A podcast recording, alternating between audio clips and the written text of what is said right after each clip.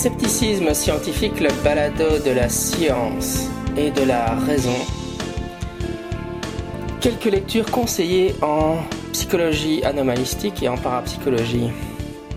Donc cet épisode est un peu un, épisode follow-up aussi sur euh, l'épisode euh, que j'ai réalisé sur Henri Brock. Euh, donc dans, le premier épisode follow-up que j'avais fait, euh, j'avais signalé que c'est vrai que ce qu'on me demande souvent quand, je parle de psychologie anomalistique ou de parapsychologie et que j'essaie d'expliquer que les euh, sceptiques devraient avoir une position un peu plus euh, subtile ou nuancée par rapport à la parapsychologie, on me dit oui mais quels sont les... Enfin, est-ce que tu peux me donner un très bon article de parapsychologie qui prouve que la parapsychologie est un sujet sérieux, par exemple? Enfin, ça peut prendre différentes formes, hein, mais c'est toujours euh, euh, s'il y a vraiment un état de l'art en parapsychologie ou en psychologie anomalistique, euh, qu'est-ce que qu'est-ce que je dois lire pour être au courant, quoi.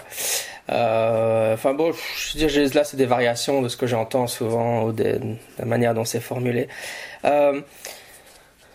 Je dois dire que ça, me perturbe toujours un peu cette manière de procéder ou cette façon de parler, parce que bon, déjà les gens qui, disent ça, bah, c'est une confession qu'ils ne lisent pas la littérature scientifique sur le sujet. Pourquoi est-ce qu'ils me poseraient la question Bon, généralement les sceptiques qui ont une position très forte anti euh, euh parapsychologie, euh, euh, bah, je dire, ils ont une position très euh, voilà, bon, on va dire la, la parapsychologie c'est de la foutaise, c'est de la, de la pseudoscience, enfin des positions très très très très euh, carré, euh, très rigide comme ça, euh, peu de nuance quoi. alors on se dit, ben, s'ils ont une position tellement, tellement claire, c'est qu'ils doivent avoir une super bonne maîtrise de la littérature et leur position doit être fondée sur leur maîtrise de la littérature. Ben non, justement, c'est ça toujours un peu le problème. le fait qu'ils me demandent ce qu'ils devraient lire, c'est bien qu'ils ne lisent, ça montre bien qu'ils lisent, cela montre bien qu'ils ne lisent pas la littérature. une, deuxième chose, c'est c'est parce que si on, dans n'importe quel autre domaine, cette question-là paraîtrait un peu bizarre. Par exemple, euh, euh, si je disais, euh, oh, moi je doute que, on va prendre un sujet qui, qui n'est pas du tout controversé, par exemple la psychologie sociale. Par exemple, je trouve que la psychologie sociale, c'est pas un sujet crédible, c'est pas une discipline crédible. Donne-moi une recherche qui montre que la psychologie sociale est un domaine crédible, par exemple. Bah, je veux dire, ça paraîtrait un peu bizarre. Hein. Euh, vous allez voir que ma réponse à cette question, c'est euh, il existe des manuels pour ça. C'est comme ça qu'on forme les élèves à l'université. C'est en leur donnant des manuels d'introduction aux disciplines. Pour, pourquoi demander à lire un article? Parce que il y a des manuels d'introduction à, la psychologie sociale et euh, ce dont je parler dans, dans cet épisode, c'est qu'il y a des manuels d'introduction à la psychologie anomalistique et à la parapsychologie, comme pour toutes les disciplines universitaires. Et je dois dire que c'est comme ça que je procède, moi. Hein. Si, je, si je veux m'intéresser à un nouveau domaine, euh, par exemple, il y a une dizaine d'années, j'étais curieux à propos de la psychologie évolutionniste euh, à cause des débats sur le sujet. Bah, je me suis acheté un, un manuel en psychologie, de psychologie évolutionniste. Euh, il y en avait un en français, je pense, mais sinon, il y en a plein en anglais. Et vous lisez... Bon, le désavantage des manuels, c'est que c'est en général plus cher parce que c'est des, des briques. Enfin, vous avez une vue d'ensemble du domaine avec euh, un auteur qui fait un effort de vous présenter de manière systématique l'ensemble de la discipline de l'état de l'art de la discipline et pas une étude. Enfin, euh, encore récemment, euh, j'ai, acheté un manuel de psychologie culturelle hein, parce que je ne connaissais pas. C'était quelque chose qui n'était pas enseigné dans ma faculté à l'époque où j'étais étudiant en psycho. Euh, je voulais connaître un peu la psychologie culturelle, donc je me suis acheté un manuel. Bon, c'est vrai que ça m'a coûté, je sais pas, 45 euros, un truc comme ça. Euh, c'est un bouquin qui fait 400 pages, mais au moins maintenant j'ai une bonne idée de c'est quoi la psychologie culturelle. Euh, c'est beaucoup plus réaliste d'aborder la question sous cet angle-là que de l'aborder sous l'angle de donne-moi un article, une étude qui prouve que blablabla. Euh, d'ailleurs, ce type de rhétorique que j'entends parfois, elle me fait, en fait, c'est très similaire à à une rhétorique euh, dénialiste en fait. Hein. Euh, c'est ça qui me chiffonne toujours quand j'entends ça.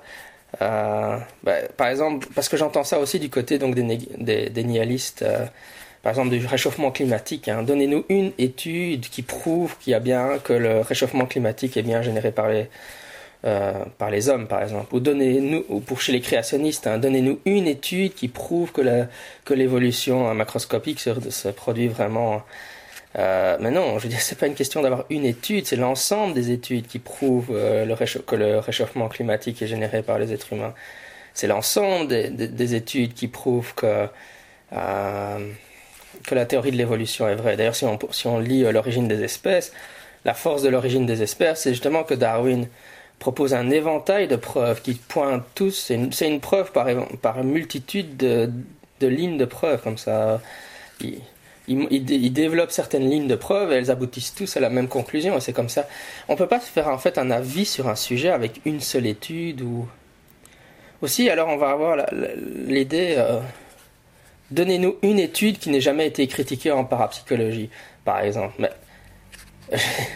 je veux dire, donnez-moi une étude qui n'ait jamais été critiquée en psychologie sociale. Enfin, je veux dire, le job des scientifiques, c'est de se critiquer les uns les autres. Hein, donc. Euh, donner une étude parfaite, quoi, ou qui n'ait aucun défaut, pour laquelle on ne puisse imaginer aucun défaut. Je veux dire, si on joue à ce jeu-là, il y a quand même beaucoup d'études euh, euh, en psychologie euh, qui seraient, enfin, je sais pas, même, même dans les grandes études les plus célèbres, il y a des gens qui ont trouvé des défauts. Enfin, je pense que c'est la mauvaise, ce que j'essaie d'expliquer, c'est que c'est la mauvaise manière d'aborder les choses. On ne se fait pas une, une, opinion sur, sur une discipline ou sur, euh, sur, euh, sur un sujet euh, en ne lisant qu'un article. Ça, c'est, c'est, ou qu'une seule étude. On ne peut pas savoir si, par exemple, si une hypothèse est vraie sur base d'une seule étude, mis à part dans des cas très spécifiques en physique par exemple, mais je veux dire pas, pas certainement pas en psychologie, en sociologie ou dans les, dans les sujets qui nous préoccupent. Hein. Voilà, donc ça c'était mon introduction sur la question. Alors, euh, bon, au niveau, au niveau des manuels, donc je vais vous parler de quelques manuels. Euh, évidemment, le problème habituel, c'est qu'ils sont, euh, en anglais. donc je vais commencer juste par ce que je conseillerais à des francophones. Bon, des francophones, il n'y a pas grand-chose, hein, c'est toujours le même problème. En français, enfin, la, la science se fait en anglais, donc malheureusement on trouve peu de choses de vraiment de bonne qualité en français. Donc moi, en général, si je dis aux gens qui, ne savent pas lire l'anglais, ce que je conseillerais, c'est de lire d'un côté euh, euh, Richard Wiseman, donc Petite expérience extrasensorielle, télépathie, voyance, hypnose, le, paranormal à l'épreuve de la science, qui est en fait une bonne présentation de, de la psychologie anomalistique dans une optique réductionniste donc euh, sans, enfin, qui essaye d'expliquer le paranormal sans invoquer euh, d'hypothèses paranormales. Et alors, euh, je conseillerais un, des livres de Dean Radin, par exemple, La conscience invisible. les phénomènes paranormaux existent, les preuves scientifiques. pourquoi? Bah, Parce qu'en fait, c'est les deux, les deux auteurs les, les plus extrêmes qu'on puisse imaginer sur le sujet. je veux dire, c'est vraiment le. Si, si l'étude du paranormal est une sorte de continuum, si vous prenez Richard Wiseman et Dean Radin, vous faites un énorme grand écart. Bon, en gros, c'est pas c'est pas la meilleure euh, méthode parce que le, grand écart va être tel que il est, pratiquement trop grand en fait et que on a c'est difficile de, réconcilier, mais enfin ou de, de, comment dire de se faire une opinion. Euh, c'est une sorte de, solution. Euh, euh, inadaptée, mais c'est tout ce que j'ai trouvé en français, puisque au moins d'aller d'un écart à l'autre, et puis bon, sur la conscience invisible, j'avais commencé à traduire euh, pour le Skeptic Dictionary euh, une longue critique du, de l'auteur euh, Robert Todd Carroll, celui qui écrit le dictionnaire sceptique, où il, il, critique la conscience invisible. malheureusement, j'ai jamais eu l'occasion de la finir parce qu'elle était très très longue et puis je suis très occupé. Mais enfin, si quelqu'un avait l'occasion de la finir, ça serait super. Je crois que j'avais traduit les trois ou quatre premiers chapitres C'est des sortes de chapitres comme ça. Donc, enfin, c'est vrai que Roberto de Carroll avait écrit une critique détaillée de la conscience invisible. Euh, les gens pour, qui lisent ça peuvent aussi se rabattre sur ça. Euh, par rapport aux autres, parce que Dean Radin a écrit, a publié des livres plus récents. Euh, malheureusement, je ne, enfin, je, l'ai pas lu. Je suis vraiment pas un fan de Dean Radin, mais, mais bon, en tout cas, si, vous prenez la conscience invisible, l'avantage c'est que vous pouvez trouver en français au moins. J'avais traduit au moins les trois premiers entre guillemets, chapitre de la critique de Robert Todd Carroll de la conscience invisible. Voilà, donc ça, c'est un peu mon, mon conseil. Euh, euh, qui n'est pas parfait, mais je veux dire, c'est au moins une idée de voir les deux extrêmes qu'on peut avoir dans, dans le domaine euh, via donc Wiseman d'un côté et Dean Radin de l'autre. Alors, dans les livres en anglais, qu'est-ce que je conseille euh, Alors, un livre qui est vraiment sympathique euh, en psychologie anomalistique, c'est donc ça s'appelle Anomalistic Psychology. Bon, c'est des manuels, donc forcément le titre va toujours être un peu euh, comme ça.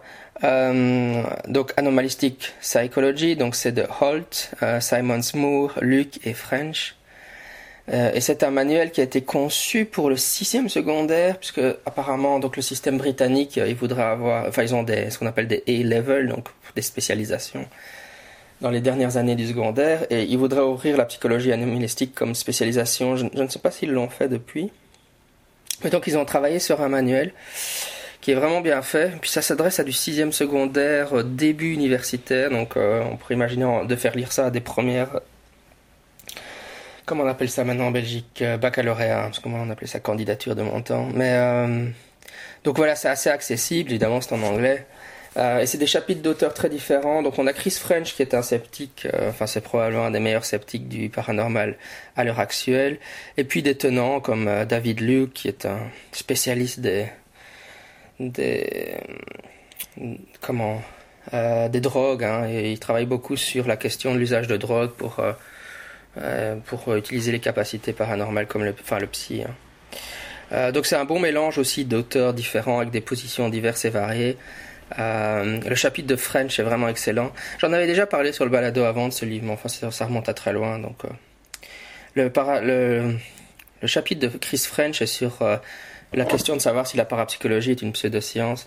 Et il a évidemment une réponse très très nuancée. C'est ça qui m'a un peu dit il faudrait quand même faire un peu évoluer, la réflexion sur ce sujet dans la communauté sceptique, parce que si Chris French, euh, qui est quand même avec Richard Wiseman, etc. Enfin, je crois que même euh, Chris French, euh, il est actuellement le le plus grand sceptique, enfin le meilleur sceptique concernant la parapsychologie et le paranormal dans ce sens-là, a une opinion nuancée par rapport au statut épistémologique de la parapsychologie. Je pense que la plupart des sceptiques pourraient l'avoir aussi, quoi. Euh, voilà, donc ça, ça s'appelle Anomalistic Psychology. Euh, ça a été publié à Pelgrave Macmillan.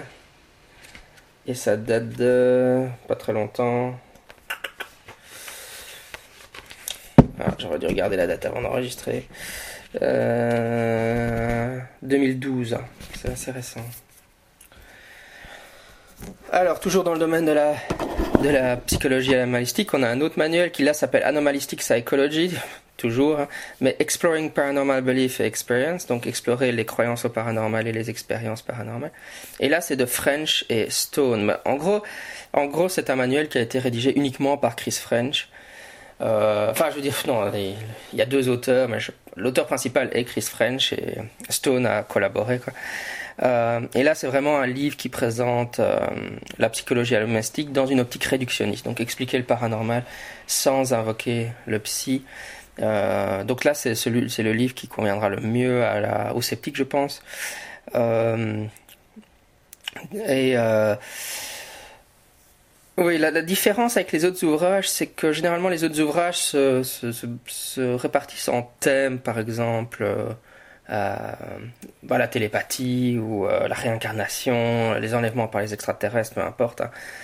Euh, les chapitres sont des thèmes, tandis que dans celui-là, il était assez original. Ce qu'il a fait, c'est qu'en fait, il a, il a classé ses chapitres euh, par processus psychologique. Donc, par exemple, perspective cognitiviste, euh, perspective sociale, approche intégrative, voilà, approche parapsychologique. approche philosophique, etc. Donc, au lieu de se baser par thème paranormal, paranormaux, il se base par comment dire, approche psychologique. Euh, bien sûr, il est beaucoup plus pointu que le livre précédent que dont j'ai parlé. Hein. Donc là, c'est pour des gens qui ont déjà, je pense, un background en, en psychologie, enfin, ou en tout cas un bon background. Hein. Donc euh, je pense que ça s'adresse plus à des élèves qui seraient donc en master. Hein. Et donc ça, c'est de French, Chris French et Anna Stone, Anomalistic Psychology, Exploring Paranormal Belief and Experience. Et ça, ça date de 2014. Donc, euh, je vous donne des références hyper récentes. Hein. Euh, donc ça, c'est pour la psychologie anomalistique. Euh, il y en a un peu, un, qui se rejoint, un chouïa. Alors, je vais avant de rentrer dans les manuels vraiment de parapsychologie, je vais en parler. C'est un très bon manuel de. Enfin, c'est même pas un manuel, c'est un. Oui, c'est ça. C'est a Researcher's Handbook. Donc, c'est un manuel pour le chercheur. Donc, ça, c'est encore un manuel qui s'adresse à. Donc là, c'est pour des doctorants. Hein. Euh, ça s'appelle The Psychology of Paranormal Belief. Donc, ça, c'est un livre sur la psychologie du paranormal.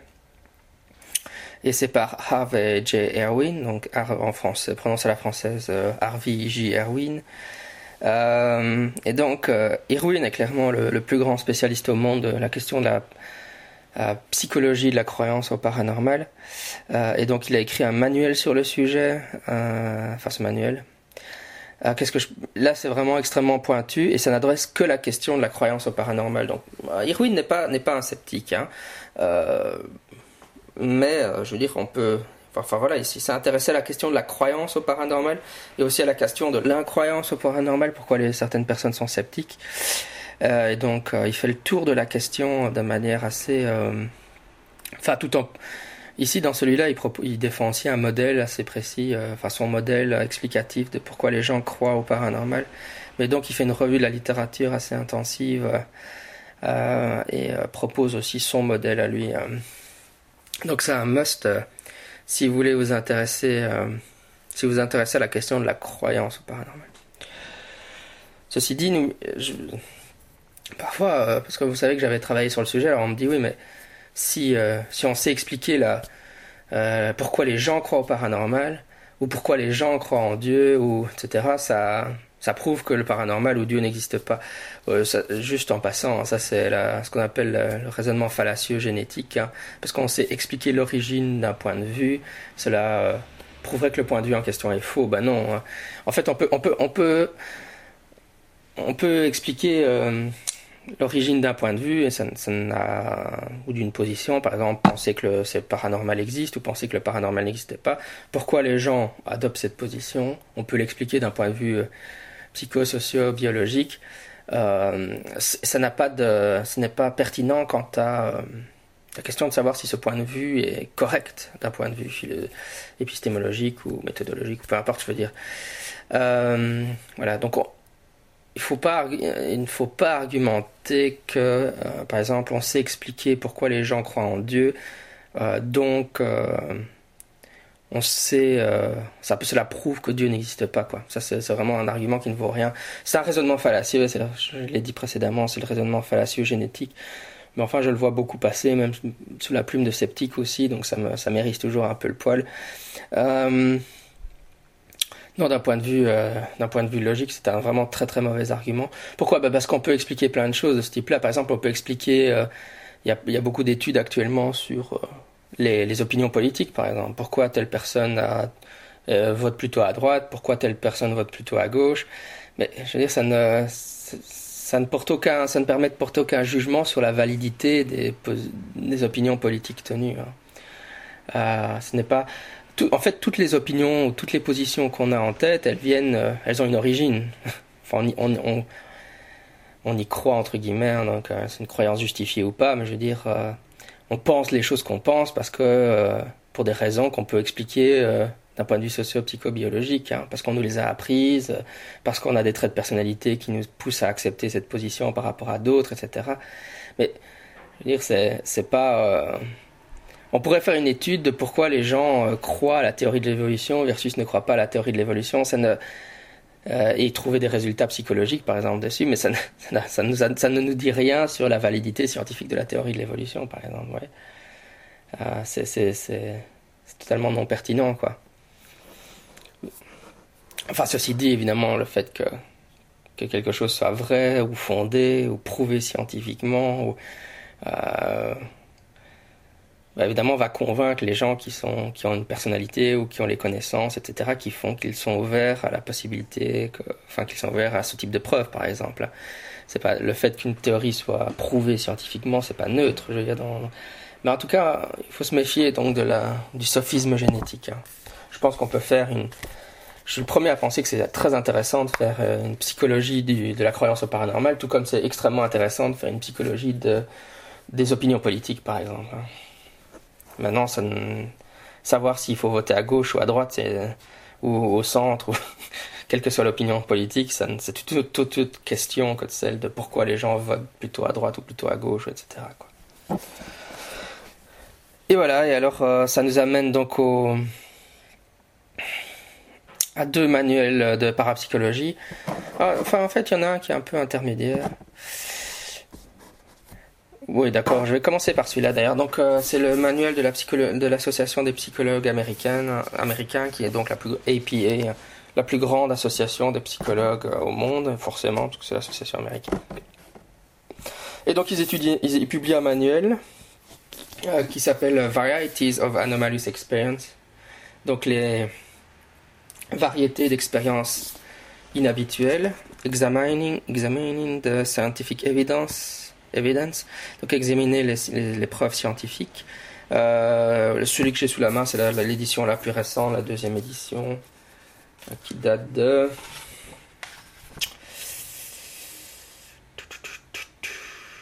« 2014, voilà, c'est aussi super récent. L'édition précédente, je l'avais déjà lue, mais elle date d'il y a plus d'il y a 10 ans, je pense. Donc je me suis procuré la nouvelle édition, parce qu'évidemment, quand les pieds fait une nouvelle édition, ben, je veux dire, c'est largement revu et corrigé, mis à jour, etc.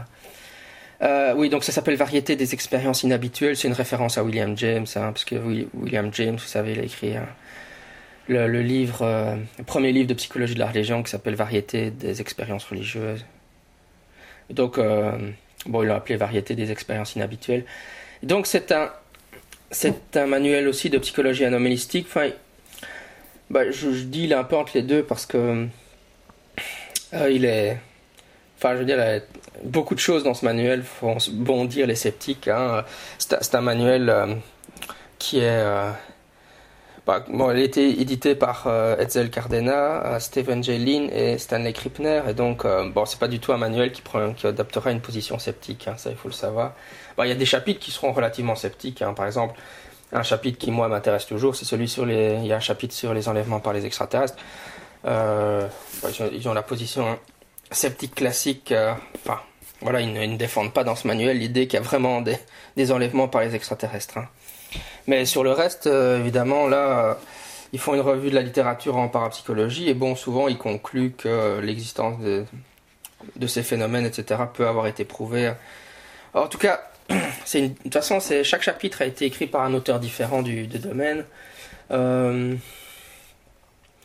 donc euh, voilà, il y a, quoi? Il y a 14 chapitres. Euh, et donc chaque fois, un ou deux, enfin parfois il y a plus d'un auteur par chapitre. Alors sur les, sur les expériences, on a quoi? On a la synesthésie, les expériences hallucinatoires, le rêve lucide, les problèmes d'identité, donc par exemple personnalité multiple, etc le phénomène des enlèvements par les extraterrestres, les expériences relayées au psy, euh, les expériences de guérison, les expériences de vie antérieure, les expériences de mort, imminente, les expériences mystiques.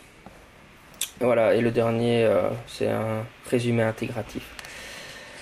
Voilà, donc euh, bah, c'est un livre qui est extrêmement bien fait, c'est une fameuse brique aussi. Hein. ça, c'est un manuel de l'APA, donc il fait 500 pages, enfin 450 pour être précis voilà, qui essaye de faire le tour du domaine de la psychologie anomalistique.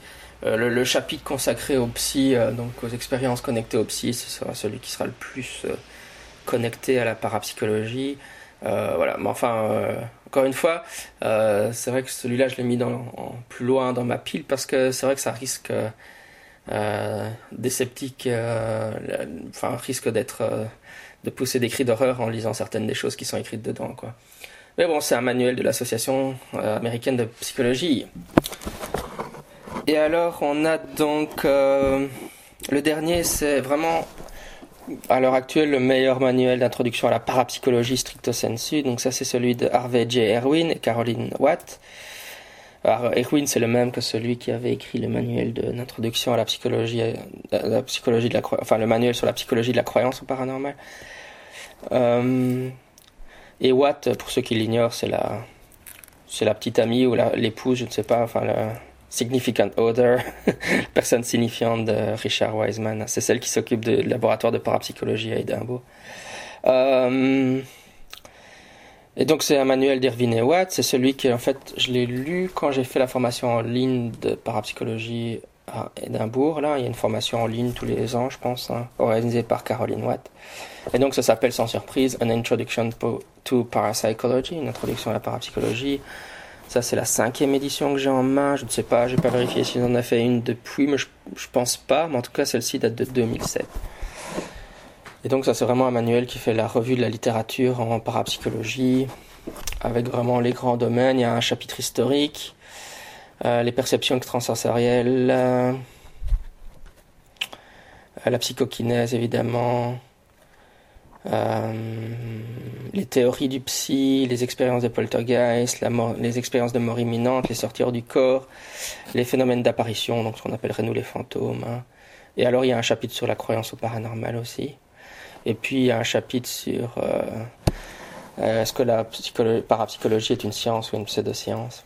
Voilà, donc ça c'est un, excellent manuel de parapsychologie, même s'il commence à dater, je suppose. S'ils n'ont pas encore sorti une nouvelle édition, je suppose qu'à un moment ils vont envisager de sortir une nouvelle édition. Peut-être que le problème c'est que Irwin n'est pas très jeune.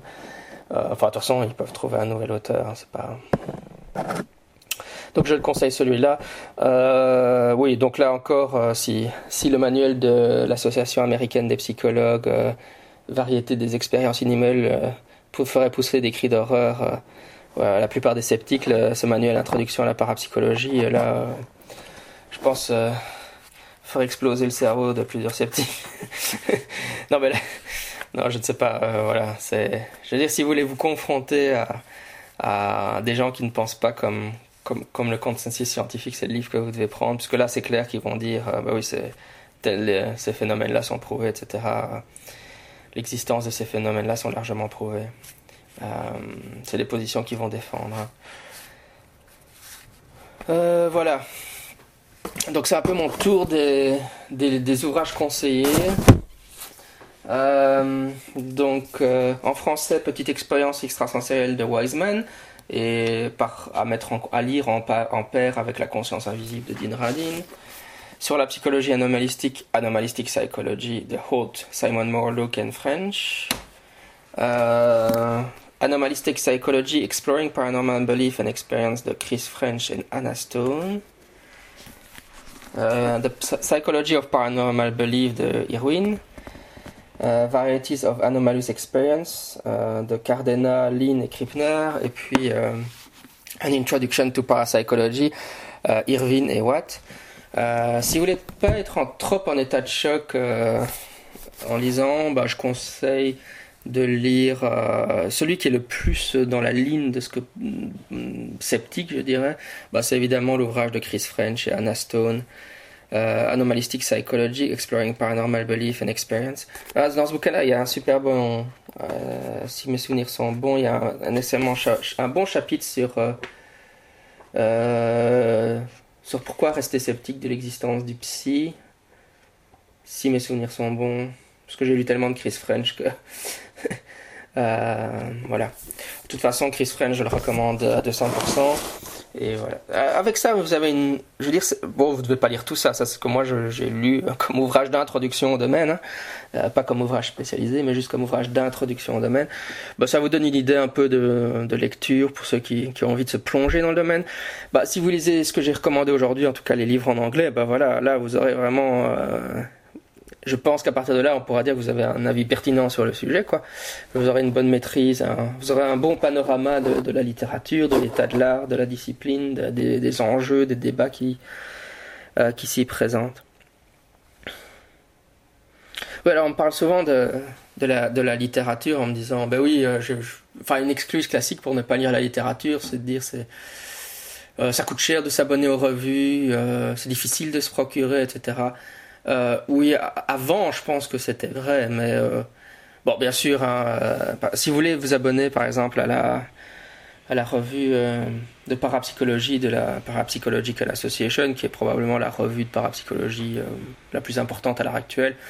Je pense que ça vous coûtera dans les 30 dollars. Donc, pour, pour un numéro par an. Enfin, c'est une revue scientifique, quoi. C'est forcément pas donné. 30 hein. dollars, ça fait quoi? Ça fait 25 euros, quoi. Hein. Sans les frais de port, évidemment. Ça, c'est juste pour la revue. Euh, enfin, il faudra vérifier, c'est juste de mémoire. Mais bon, c'est normal, les revues scientifiques, quand on s'y abonne, elles coûtent assez cher. quelle que soit la revue. Hein, ça, ça ne... Mais euh, ce que je veux dire, c'est qu'aujourd'hui, euh, ça quand même faut changer avec Internet. Hein. Euh, si vous allez sur Academia et que vous abonnez aux bonnes personnes, vous aurez plein de, de, littérature scientifique sur le sujet. Gratuitement, hein, par exemple, sur Academia.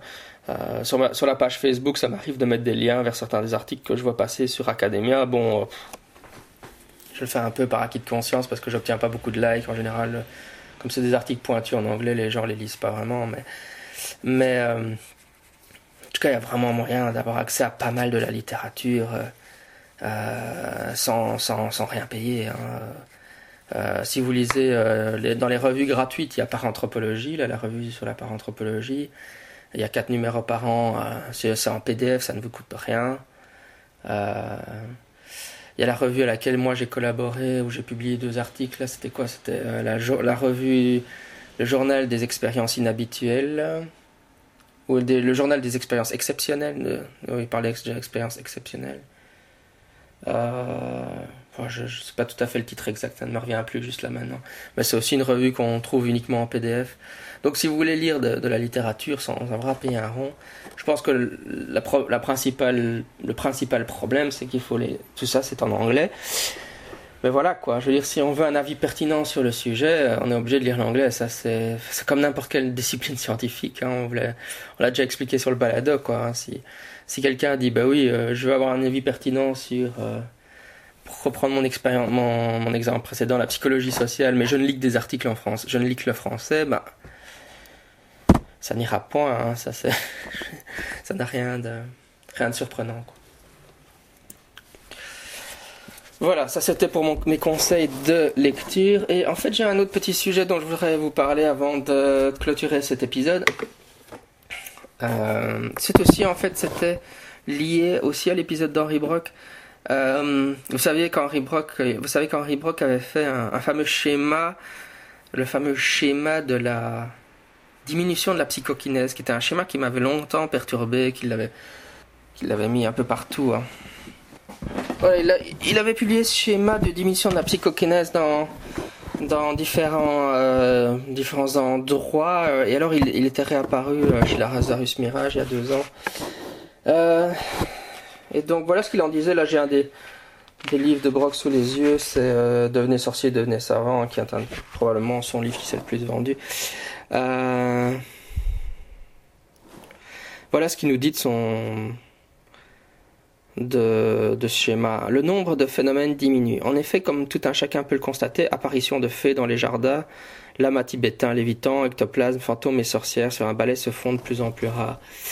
Et l'intensité des phénomènes décroît elle aussi. On pourrait généraliser cette décroissance à tout phénomène paranormal, mais nous allons simplement prendre comme exemple la télékinésie dont nous venons de parler à propos à la fois de l'enquête auprès des étudiants et du mini-sondage en préparation à l'agrégation de physique. Euh, examinons donc la variation de ce fameux pouvoir de psychokinèse, pouvoir de déplacer des objets à distance par la seule concentration de l'esprit au cours du temps. Euh, le mana est censé avoir déplacé il y a plusieurs siècles les statues de l'île de Pâques, soit une masse de plusieurs tonnes. Euh, dans les années 1850, ce même pouvoir prétendait mouvoir de lourdes tables, soit une centaine de kilogrammes. Quelques décennies plus tard, avec les poltergeists, les esprits frappeurs en s'occupent des casseroles et d'ustensiles de cuisine, soit un kilogramme. Dans les années 1970, on se réduit au possible déplacement de petits objets comme des pièces d'un jeu d'échecs. À l'heure actuelle, ce même pouvoir permettrait à un médium se concentrant très très fortement de déplacer un infime bout de papier, soit un gramme, euh, le phénomène PK a donc chuté à mesure que les moyens de contrôle gagnaient en précision par un facteur de plus d'un million au cours du temps.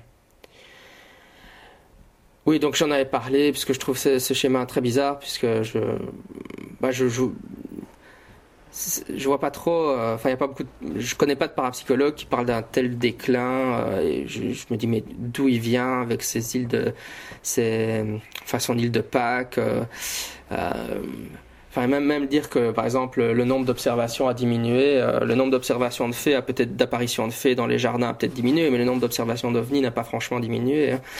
Euh, enfin, pour moi, c'est un, un, schéma qui est vraiment très bizarre. C'est une sorte qui, qui semble très déconnecté de la réalité, en fait, ou de ou euh, de, Enfin, c'est aussi, c'est un argument d'épouvantail dans le sens où je connais aucun parapsychologue ou tenant de l'existence de la psychokinèse qui, défend un tel modèle qui a eu un déclin. Enfin, pour moi, ce, modèle-là, il, correspond quasiment plus à ce qu'on peut voir dans un jeu de rôle, style euh, Mage l'Ascension, des choses comme ça, mais Enfin, si on lit les auteurs qui, parlent de psychokinèse, je, les vois mal défendre le fait qu'on aurait pu soulever par par Mana les îles de Pâques et qu'aujourd'hui, bizarrement. Euh, et puis en plus, c'est un argument extrêmement faible puisque de toute façon, euh, bah, je veux dire, ça ne, prouve pas que ce n'est pas le cas, quoi. Hein. Je veux dire, c'est juste, en fait, c'est un argument de, ah, vous voyez, ce schéma est ridicule, donc euh, ça peut pas être vrai. Bah, ouais. Enfin, c'est pas vraiment un contre-argument, en fait. Hein. C'est juste, oh, j'ai un super schéma avec une photo de d'une statue d'île de Pâques et, et d'une casserole, et donc voilà, quoi. C'est mon contre-argument. Euh, bon, bref, ça j'en avais déjà parlé, donc je vais pas rentrer là-dessus. Euh, mais par contre, après l'épisode donc euh, où j'en parlais de Sir Henry Brock, quelqu'un m'a envoyé la source et en fait ça m'a vraiment beaucoup éclairé sur d'où venait ce schéma parce que pour donc vous voyez comme j'allais dire j'allais dire comme d'habitude mais évidemment il n'y a aucune source hein, aucune référence on précise pas de qui il parle ou qui défendrait quoi donc vous voyez, quand, quand il parle de l'île de Pâques, il ne mentionne pas de nom, donc on ne sait pas qui est supposé défendre cette position. Donc il n'y a aucune source hein, euh, donnée à tout ça. En fait, un des auditeurs du balado m'a envoyé une source parce qu'apparemment, dans un des plus anciens ouvrages ou des plus anciens articles de Brock, il mettait la source.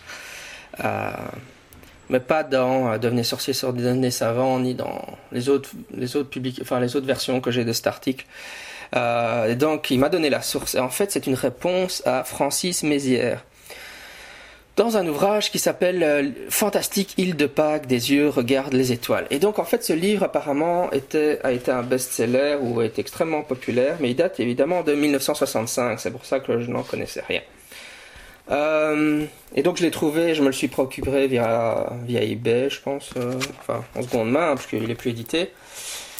Et voilà, nous arrivons donc au chapitre 12. Comment se déplacèrent les géants de pierre? Donc je suis dans euh, Francis Mézières, évidemment. Mazière, Mézières, je ne sais pas comment ça se prononce.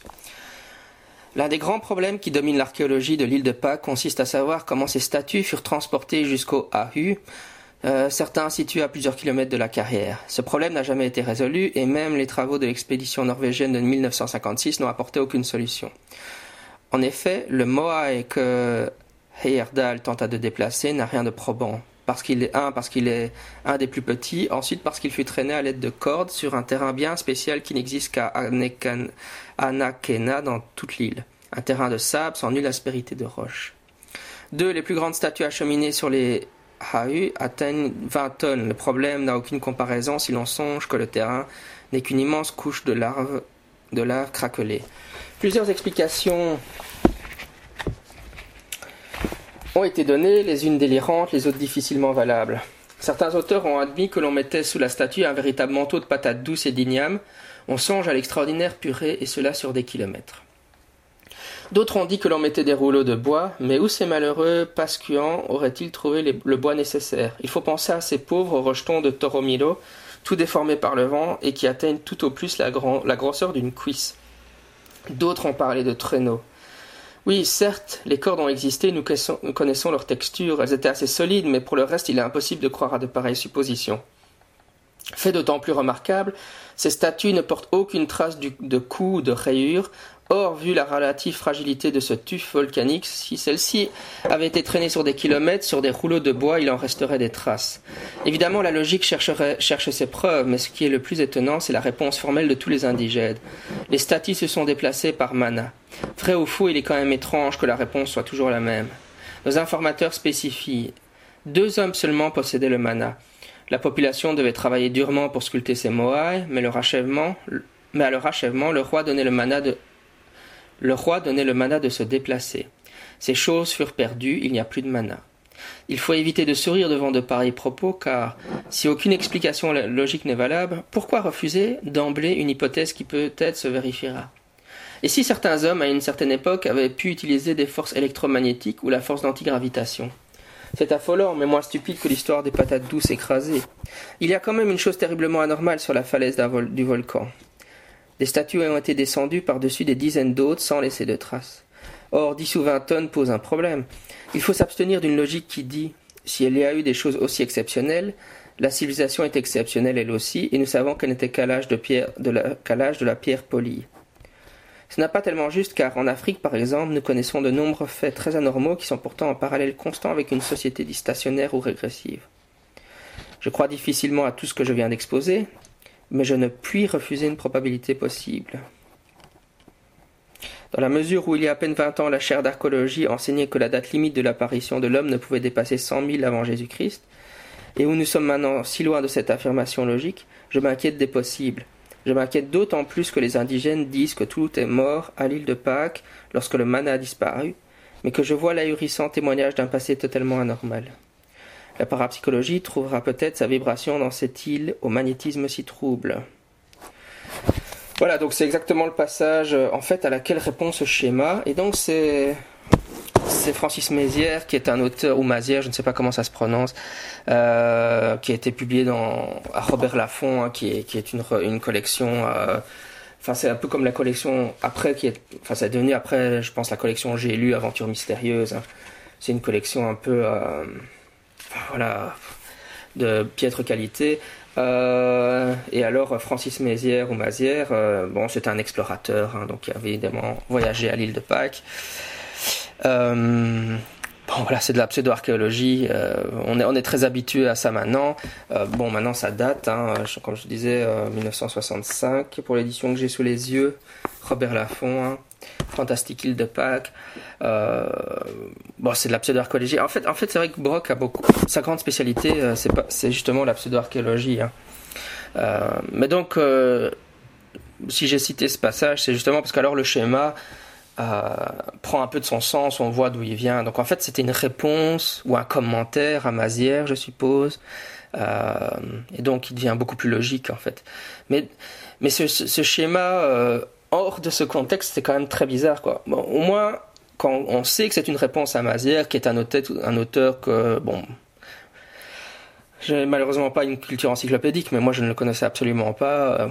je ne savais pas qui c'était.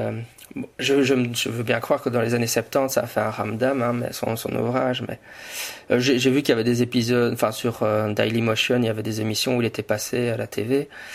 Euh, voilà, donc si, si, voilà, je veux dire, dans, en tout cas dans Devenez sorcier, devenez savant, Brock ne met pas de référence à son schéma. S'il a explicité que c'était une réponse à Francis Mézières, euh, à ce passage de deux pages dans son bouquin de 300 pages, enfin non, allez, 250 pages, et avec l'argumentation que Mézières donne, et voilà euh, le schéma que je donne ici, et la réponse à cette argumentation que je viens de vous lire, bah, l'argumentation de Brock est beaucoup plus logique et cohérente. Hors contexte, sans avoir ce contexte de Francis, que c'est une réponse à Francis Mézières, le schéma, moi je le trouve un peu bizarre. Voilà, c'est tout pour aujourd'hui. D'ici là, à la semaine prochaine, sceptiquement